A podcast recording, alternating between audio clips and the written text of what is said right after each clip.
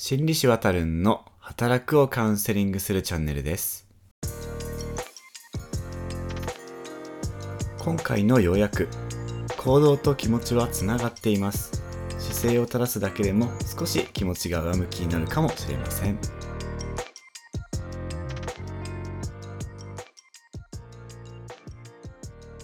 皆さん1週間お疲れ様でした。公認心理師臨床心理師のわたるんと申します。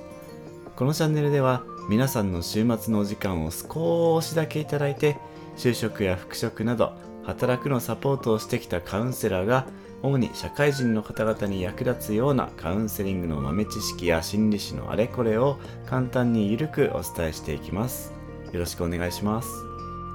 突然なんですがこれ Twitter でもつぶやいたんですけれども我が家は島次郎のアニメをヘビロテしててですね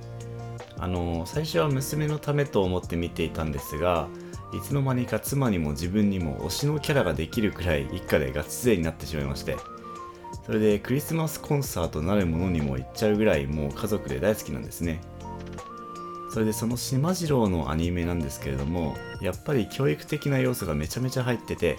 その中で心理師的にもこれ大事だなって思った回が背中をシャキーンっていう回なんですね。どういう内容かっていうとちょっとやらかしちゃった島次郎が猫背になってめっちゃへこんでいるところを見かねたライバルキャラ玉三郎くんっていうんですけれども妻の推しキャラなんですがそのキャラが背中をシャキーンとして気を取り直せよと言って島次郎が背中をシャキーンとすると本当に気持ちが前向きになったりちょっといいことが起こったりするっていう話なんですね。今から話すことは多分制作者さん側か伝えたいことの真意とは少しずれるかもしれないんですが心理師的な視点からもすごく大事なことが話せるのでちょっと解説しようと思います。まず心と体っていうのはつながってます。気持ちが落ち込んでると体も重くなるし体が重いとなんか気持ちも重い感じがします。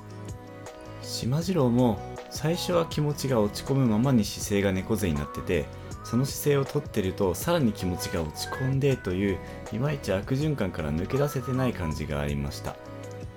気持ちがめっちゃ落ち込んでる時に焼肉行こうとかディズニー行こうとはなりにくいと思うんですがこれはそういう悪循環から来るっていう理由なんですね。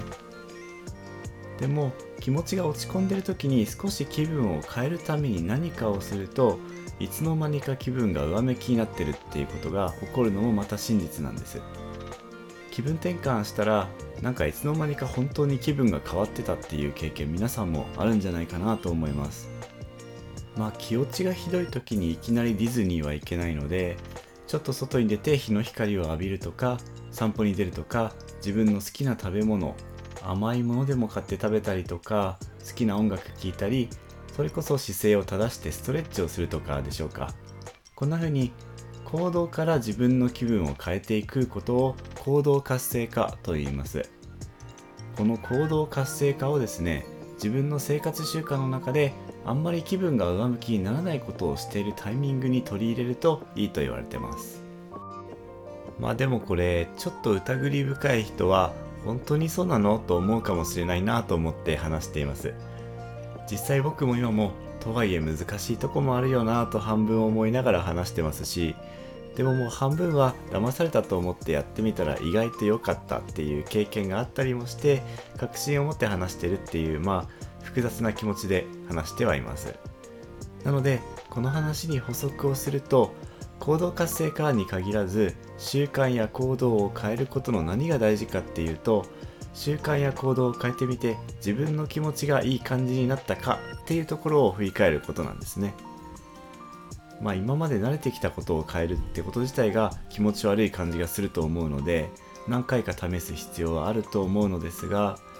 実際大事なのは自分の心の健康です。なのでいろいろ試していく中でこれは自分にとっていい感じだな。これは自分にとってちょっと違うな。